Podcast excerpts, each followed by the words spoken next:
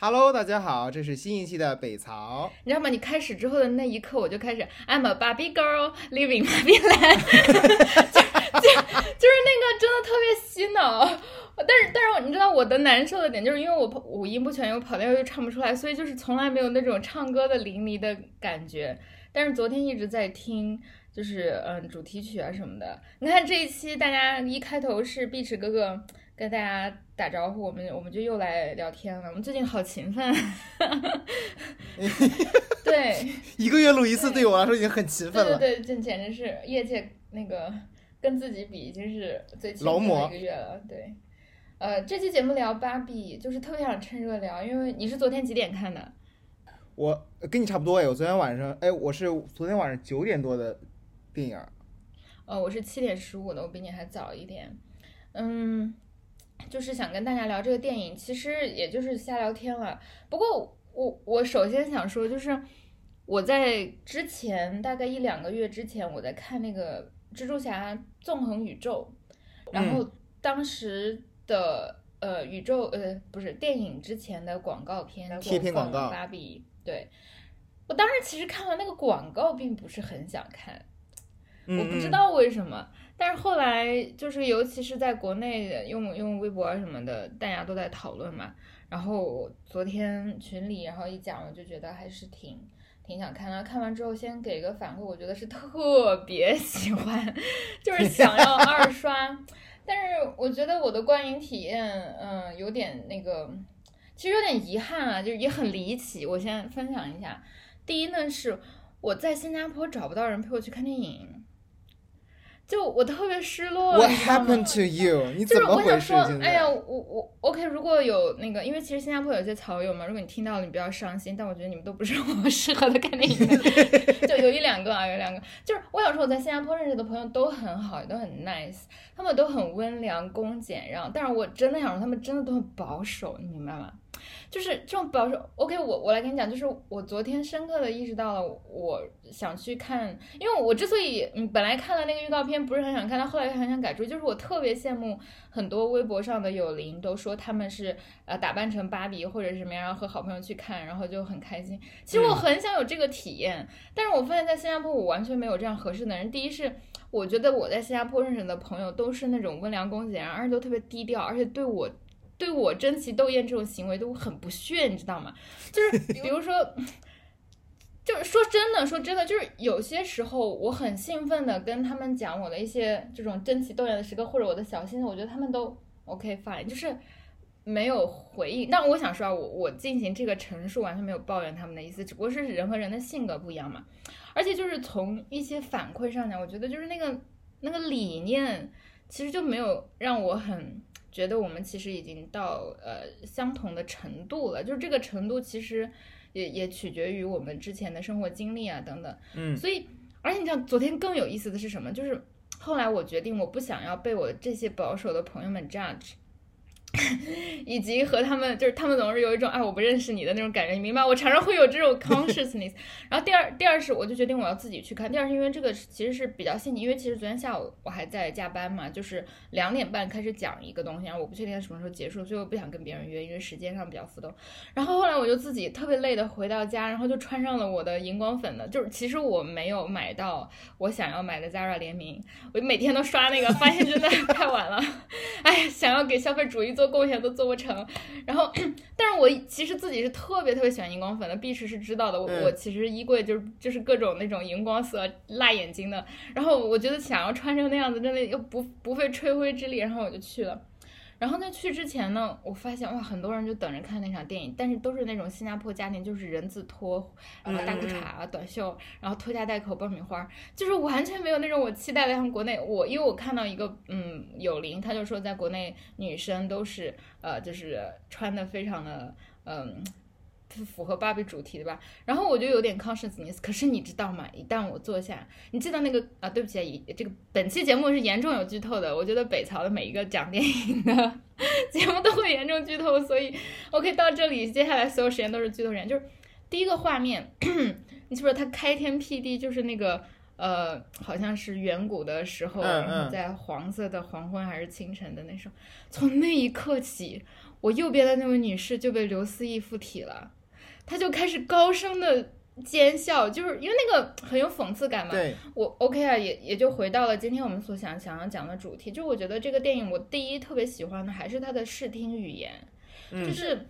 它的视听语言特别有自己的风格和特色，然后我觉得导演是特别有意识的，通过这种强烈的 contrast 和对比和那种塑料感来营造他想要讲的故事，所以这种这种东西其实那个就是很直接，而且很嗯、很明显，而且充满了讽刺效果。可是你知道吗？我对我而言的观影体验就是我右边的这位女士，她自尊就啊哈哈哈哈哈哈，这种就真的是像女高音一样这样自尊，然后我当时就惊呆了。我因为我其实我想象，其实说出来，昨天我自己很失落的一个人去看电影的时候，我就想，如果我能和你和刘思一起去看电影，首先我们肯定要争奇斗艳一番，尤其是我和你，你会穿成芭比，我会穿成肯，然后刘思怡会负责吵闹，对不对？然后我就觉得昨天昨天就是肯定是就是世界上的另外一个思义，就是因为我觉得新加坡可能我的刻板印象就是大家都非常的守规矩，都不会那样，但是他全程真的给别人的构成了干扰，然后前后左右的所有的人都在看他。可是我很享受，你知道吧？因为因为其实我也是 get 这个点的，然后我觉得他很放松，这一点嗯很神奇，嗯，然后其实他也是有点干扰我的啦，就是但是我还是享受这种干扰的，就是我我我其实有跟他说话呀，但是很很可惜，就是我在现实生活中里又不不认识他，就不能跟他 以后约着继续看电影。OK，这个是题外话，回到今天的主题和正文吧，就是嗯，芭比，我觉得。我的观感还是非常的好看，然后我觉得视听语言是特别呃出彩的一点，然后嗯，我不知道碧池的感受是怎么样，嗯，但是我觉得就是嗯，就可能从大家的反馈上来看，很多都是在描述不同的观众，尤其是以性别为维度啊，男性女性不同的差异。我不知道，因为新加坡就除了我右边那位一直在啊哈哈哈哈这种女性，其他人好像都很正常，然后就走了。那我我就没有这种感受，我不知道碧池你在国内看电影的时候有这样的体验吗？哎，其实我不知道哎，就是我昨天晚上我我是在朝阳长影这边的一个电影院嘛，而且还是算是一个比较主流的商业院线去看，然后我也期待着会是那种争奇斗艳，大家会穿着这样的芭比粉的衣服，因为我穿了，我抢到了 Zara 跟芭比的联名。然后我真的穿了一条就是艳粉色的那个芭比粉的裤子，然后再配上一双我那双那个粉色的皮鞋，然后上身呢，因为太热了，那个西装真的穿不穿不住，然后我只能穿了一件白色的一件衬衫过去。然后我真的期待说会有一些我的同盟，我的一些盟友们跟我一起，但是真的是对没有，完全没有，一个大厅完全没有人在跟我就是 matching 上，然后所以还挺有点小失落。然后但是其实。让我比较惊喜的一点，就是还是在于说很多的一些我会认为很讽刺或者是很在商业语境之下会有挑战性的一些对于性别的议题的一些表述的台词，嗯，然后全场的反应非常好，尤其是女生们的反应反馈非常好，嗯，就是笑的都不行不行的。然后包括说有一段。就是呃，就是如果说大家还没有去看的话，赶紧去看，就是非常推荐。如果大家去看的话，应该会知道那一段，就是那一段里面其中的女二号，然后她在就是有一段非常长的大独白，嗯嗯，是的，讲述现在当下的真实环境当中的女性的处境，就是中中心主旨就是女性在这个社会当中怎么做都不对，女性的就生存之艰难。然后那段非常非常经典的大独白，然后相信大家在社交网络上面也能看到一些。截图式的就把这台词给筛选出来了嘛，然后进行传播。然后那段也是，就是甚至会有人看完那段台词以后鼓掌。嗯。然后当时就说啊，找到了同盟，就是那种感觉还是挺好的。然后，但是其实我这最这几天也没有，也只是零零散散的看一些国内的一些普通观众对于这部片子的一些反馈嘛。就其实刚才黛比说到说看了预告片以后，对这个片子期待没有很高。就是我对这个片子的期待是。不不是基于这个 IP 的期待，或者基于这个预告片的期待，是我，是我我基于对这个导演的期待。嗯嗯，是的。嗯，因为这个这个导演是那个 Greta Gerwig，然后他这个这个导演对我来说就是一个在美国当代美国的商业市场当中非常值得期待的一位导演，尤其是一位女性导演，尤其是我非常喜欢她的其中的一部作品就是 Lady Bird。嗯，是的。对。然后她本身还是个演员，然后她的男友也是一位导演兼编剧，然后也参与了这次的编剧工作，然后是相当于是这两口子一块儿做了这部片子的编剧。然后呢，呃，这部，然后她老公的履历也非常的精彩。她老公曾经是导演的一部电影，是由她，就是由这个女这这部戏的女导演 Greta 做女主角的这部电影叫做呃 Francis 哈，就是我不知道那个那个黛比有没有看过，没有哎就是讲的是一个，其实很值得看，就是很，啊、算是美国很自由派的一个一个故事的呈现吧。啊、然后另一个就是更经典，呃，也不是算是更经典吧，就是更近的一部作品，就是他翻拍了《婚姻生活》，就是她的男朋友翻翻翻拍了《婚姻生活哦，真》，的吗？就是那个 Scarlett Johansson 的那版，对，嗯嗯，好的安排。所以就是这两口子的本身参与到这样的一个大的商业 IP 的制作当中，本身对我很期待。然后，但是因为是啊，当然是因为很多的所谓的性别或者成长经历的原因，其实我对于 Barbie 本身这个 IP 本身没有什么情感，就是嗯我就特别特别想问，就是很多的一些跟我同龄的女生，尤其是中国的女生，就是对于 Barbie 本身的有没有这样童年的记忆在？我我想说，我这里就是特别想分享，这是个很好的话题，就是我特别喜欢 Barbie 的一个很大的原因是它 justify 了我喜欢它的权利。我觉得这是和我做一个我就是或者是中国女生，我不能这样宽就是宽泛的指代所有的中国女生。但是我觉得这肯定是我和某一些天然的拥有美国、呃或者在美国环境下长大的人不一样的点。OK 啊，我先讲为什么。呃，就像我刚刚说，我已经有非常多的死亡芭比粉和荧光粉和各种那种，就是已经非常像芭比的塑料感的东西。可是呢，我想说，就是我喜欢这种东西，但我一直都是有很多耻感的。然后我想跟你讲，我刚看了一些资料，就今天我们约好录节目之前，你知道吗？就是芭比和美 Mattel，嗯，作为一个商品，它是嗯从就是它在过去的半个世纪里是最赚钱的商品之一。嗯，但是它赚钱到什么地步呢？就是平均每个美美国女孩有十个以上的芭比。妈呀！这是统计数据的结果，对，它就是卖的这么好。然后你知道吗？就是它不但它自己卖的好，他的供应链必然要顺应它。所以其实 Mattel 是世界上最大的服装生产 商之一。虽然他不卖给任何人穿，因为他的那个服装是给娃娃穿的。你知道吗？就是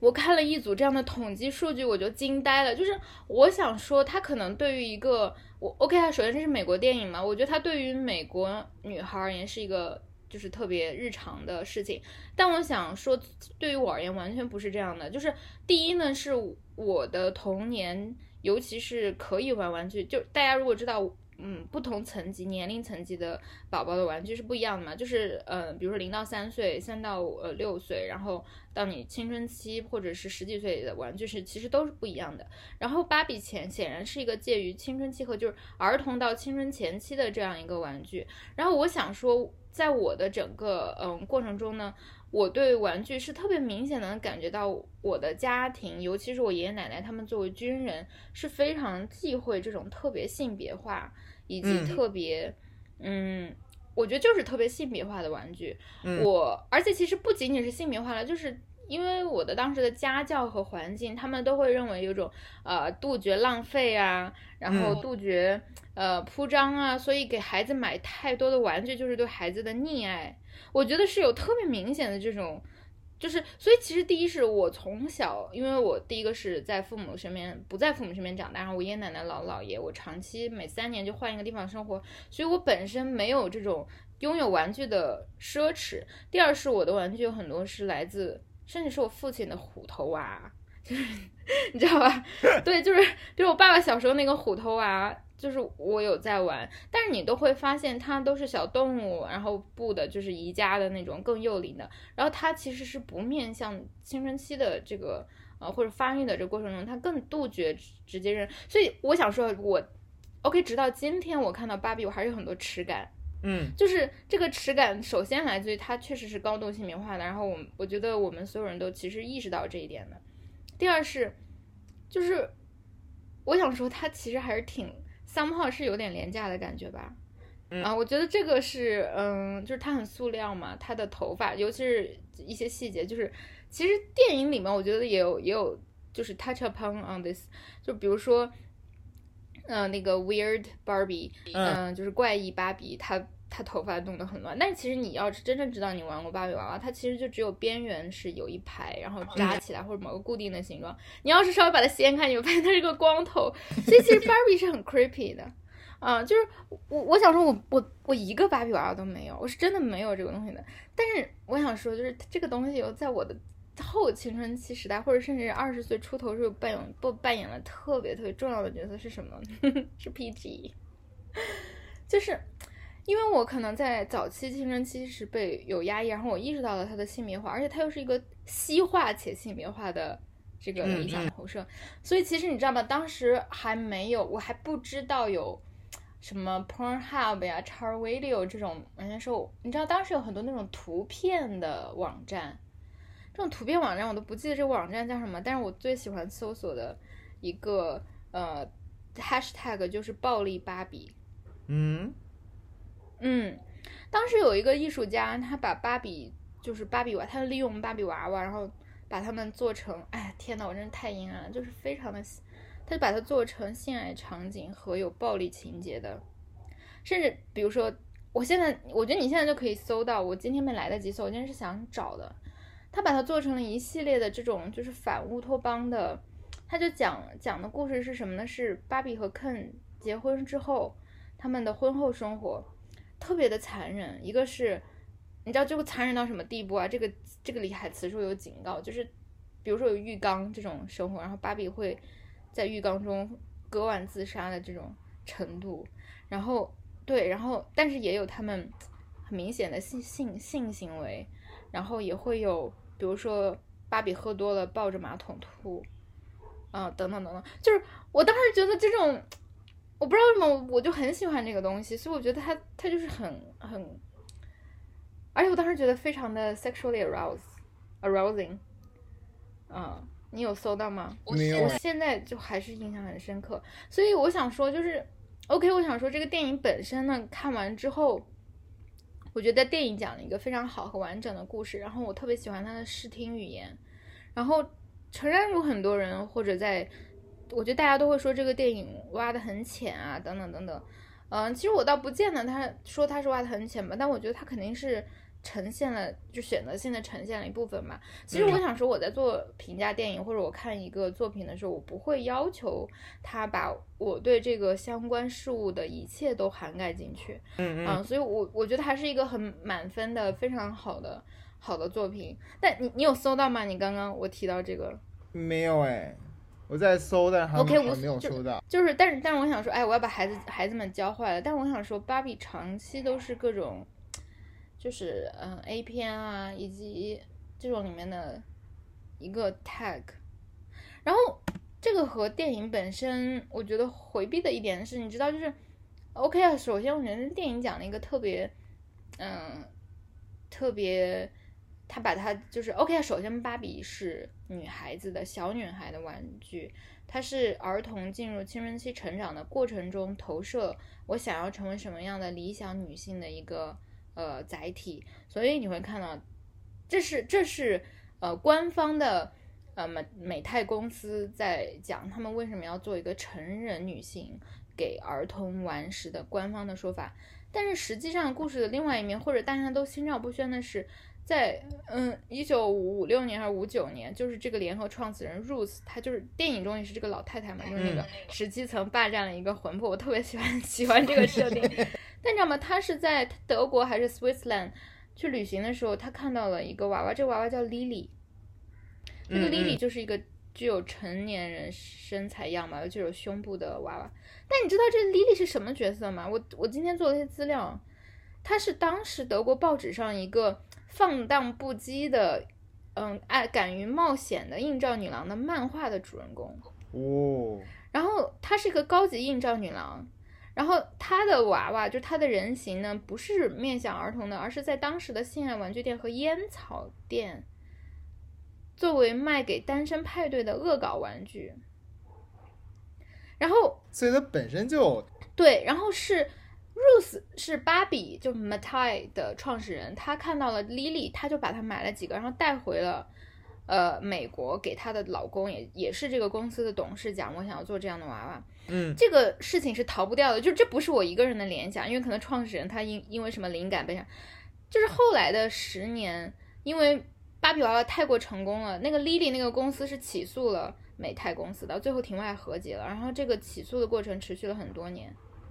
对，所以这都是文件上 documented，就是呃有这样的信息，所以其实我想说的是。哎呀，就是 OK，因因为我哎算了，哎呀天呐，我真的是要自保价吗？我想说，我我不是为了做这个节目，但是有一天我也不知道为什么，我可能就是想看这个电影了吧，我就先去那个 X Video 上搜了一下 Barbie，啊，嗯嗯，对，哎呀，就是真的会弹出来，大家就很很明显知道会弹出来什么嘛，就对着这个娃娃做一些这种事情的，所以其实我觉得，嗯，我觉得这个是。OK 啊，就是我我想说这些和电影本身可能是无关，但我想说它是一个心照不宣的潜，就是潜在的芭比。嗯，我觉得性别化和它它有很很多时候承载着这些嗯这些意义。然后我我刚刚其实上午还在想，就是我我只是纯粹的脑补啊。首先我想说我也特别喜欢这个导演，因为我看过他拍的小妇人。嗯，把 Greta，然后嗯，我我觉得那个版本的小妇人我是很喜欢的，但是我就在想，我就在想，如果我的脑补的就是，如果把我刚刚讲的这个历史，呃，说出来，那就是同样是开开天辟地，本来是小孩们正在玩那个很原始的娃娃，然后这个时候呢，出现了一个呃女神啊，穿着泳衣，然后特别的美，对吧？然后那些宝宝就。砸碎那些 茶具，把他们原来的娃娃都都砸碎。但同时呢，这个呃，就是这个同时这个时候，他这个娃娃也开始就是不知道啊，把男人怎么样。然后同时，嗯，就是因为因为 OK，他曾他是芭比是开天辟地的第一个以成人女性形象给呃娃娃的给小女孩的娃娃。但是他在现在也可以是开天辟地，不再愿意服务男性的成人女性娃娃。嗯嗯嗯。所以，我我觉得就是如果是我脑海中更激进的版本的芭比，我自己自动脑补的，那就是一个 sex work is also work 的版本。因为，因为是的，芭比娃娃呈现了非常多的职业，是法官，是职场女性，甚至你知道美国当时登月成功了，立刻就有宇航员芭比。他确实是在突破这种性别固定角色上，好像好像呈现了一个多样性，但是他可以最终回到说，我可能还是依然是幸福工作者，可可可是，我本来就是一个幸福工作者，我要把我的这个 identity claim 回来，但是我想说我要去污名，然后。对吧？我也要有那个每个月都要妇科检查，并且你给我做隆胸手术，应该算是工作投入。就开玩笑，开玩笑，就这是这是我纯粹的呃个人自己的脑补。但我想说，就是这个是可能电影没有呈现出来，但是对于我而言，反而是我对芭比的最初的接触是非常不一样的，完全不是当做那种小女孩的呃游戏。嗯，我觉得。没有，我觉得芭比还是很 creepy。即使看完了这个电影，就芭比娃娃本身这个产品啊，这个塑料盒子里的这个头发，其实掀开之后你会发现它是光头的娃娃。到现在我还是会觉得有点奇怪，但这是我个人的体验了。我不知道别的女孩子会不会有。其实我并没有什么娃娃，嗯，作为女孩我没有娃娃，没有这种有女性形象的娃娃，从来没有。现在在美国，芭比还卖的好吗？就美泰公司还活得好吗？应该是很好的吧，嗯，我不知道，它肯定不如某一段时间很好，因为我觉得我没有看这个的财报或者数据，我看的那个资料也是比较早的，就是这本这个资料，其实我觉得大家都可以给看，我就把引文和出处告诉大家，这个叫啥呢？我刚刚才看，哦，芭比进化史，这是这是一个零几年写的文章啊，零九年写的文章，就是可能已经有十多年过去了，但是就从呃现在。来看，我觉得可能是我我想说我自己的推断推断是，现在的玩具普遍都不如以前卖的好了，因为有没有任何玩具比得过手机和 iPad 啊？对，嗯，但我觉得还是还是 doing great，而且尤其是这个电影哦哦，你知道吗？我这是我看的第一个关于芭比的电影，可是你知道芭比真有二十多部电影吗？哦，对，全都是那种动画三 D 电影。嗯，对对对对对。我我记得好像之前是在国内的电视台也播过，我当时还看过，就是我看到过，但是我没有没有看，但是我完全没有兴趣，因为主要是他讲都是公主跟王子的浪漫童话故事。对对对对对对，就是就是这样的，嗯。然后，所以就是我本身对芭比这个 IP 的兴趣就不大，就是当时，就是我我印象中好像是我老家里面有过芭比，但应该是给我表妹或表妹他们的芭比，然后就就放在那个老家了。然后我就记着，我不知道是我的原因啊，还是怎么样，就是我特别喜欢扒他们的衣服。看看，你会让他们劈叉吗？你说会，我会非常喜欢让他们。对，我觉得 is a must。就是这是必须做的，就是你，is a must to do。就是我觉得我们都会忍不住、情不自禁的把芭比娃娃摆成一个很奇怪的姿势。对。And 我，而且我想要承认，我想要承认、坦白，就是我觉得这是 where the pleasure is。Sorry to the Barbies，但是我觉得还好啦。对，嗯。所以我就真的就没有。真的亲眼见到过，就是比如说女生在我面前，然后真的开始给芭比梳头，然后喝下午茶，然后给她穿上好看的衣服、变装，然后怎么怎么样，我完全没有见过。就包括说，我只是听说过芭比原来还有各种各样的不同的职业，然后会有不同的版本，然后呃不同的人种，然后。啊，而且还会根据某个特定的时期出这个时期的限定版，甚至跟一些时尚的品牌或者其他品牌做一些联名的系列等等等等，这都是我在很后面才知道的东西，然后我才知道。但是我一直就特别好奇的就是，因为我在我心里边，Barbie 这个玩具其实挺贵的。尤其是，是的，对，尤其是正版芭比非常昂贵，然后而且就是我在我想象中，你还要买很多的配件，就是你要给他买各种他的生活的道具，你要买那衣服，甚至还有你给他买一个那个就是他的房子，这些全都是大量的花销，所以就是有可能我我的自己只是臆断啊，我是觉得这个东西真的是属于当年的美国的中产家庭当中才会给自己家的孩子买得起那个芭比的玩具，有可能对于。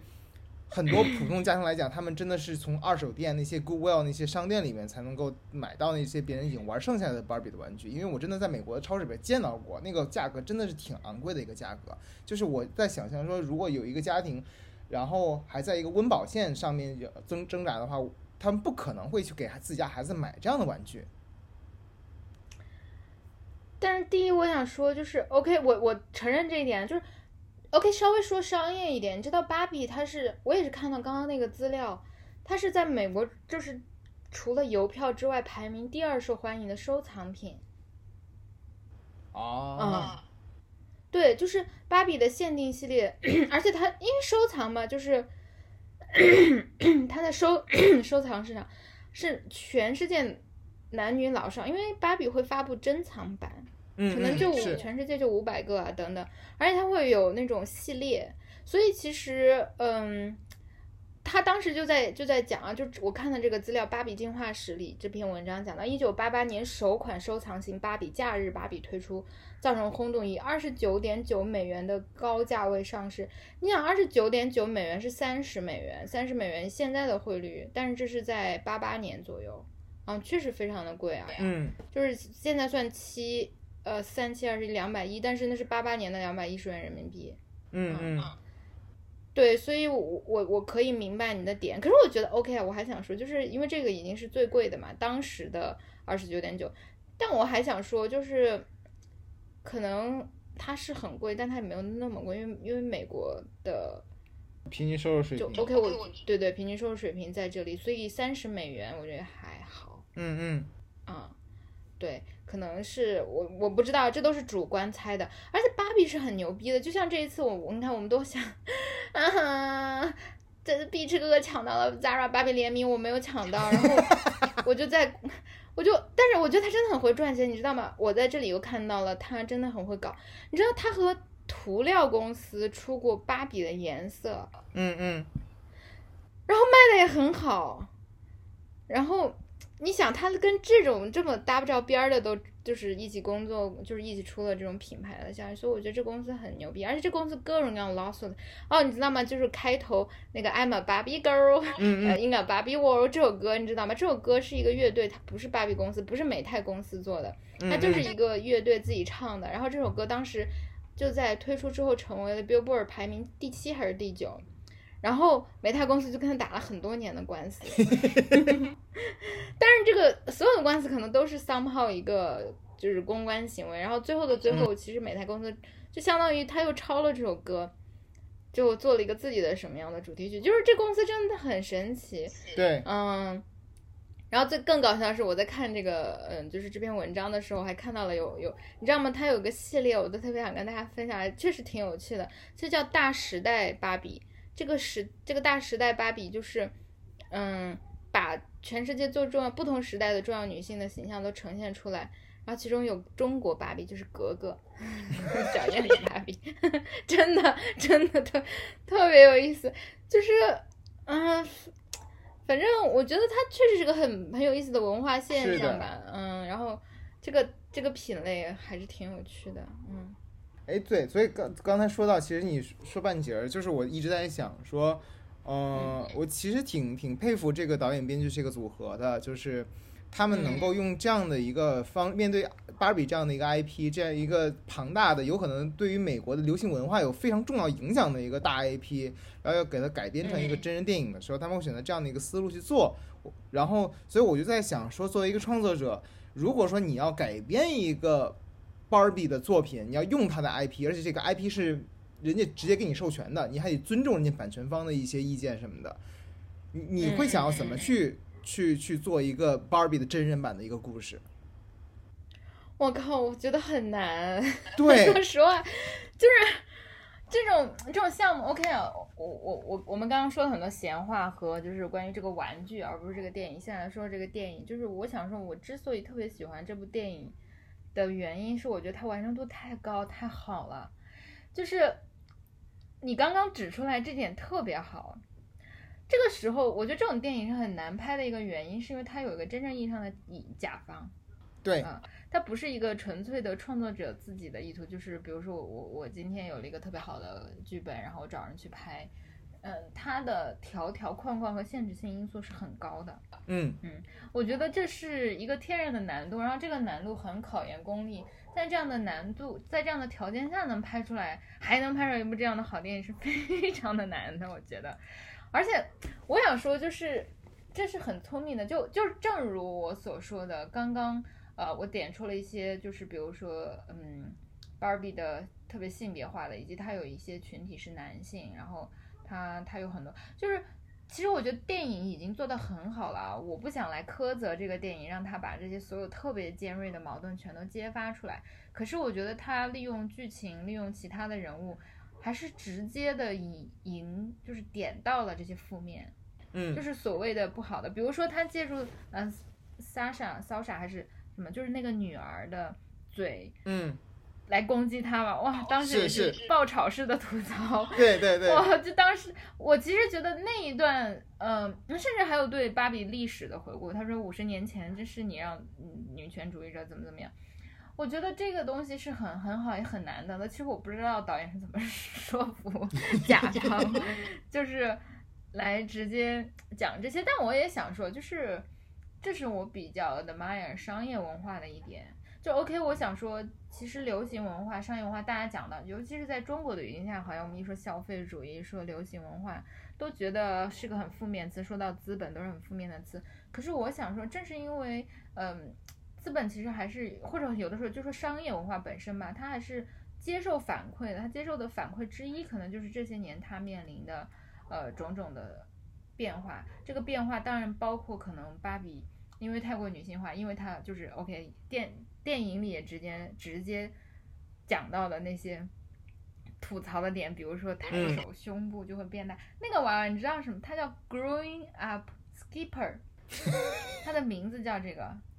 叫成长跳跃，就是跳跳过成长过程的娃娃，就是如果直接取这个意思啊，Growing Up Skipper。然后你知道这个娃娃是在当时被美国的女权主义群体上街反对游行的，啊，是掀起过游行的反对的，所以是极富争议。我想说，我特别喜欢这个电影，因为你想就这样，他还是把它呈现出来，而且他呈现出来就是为了让你嘲笑他，就是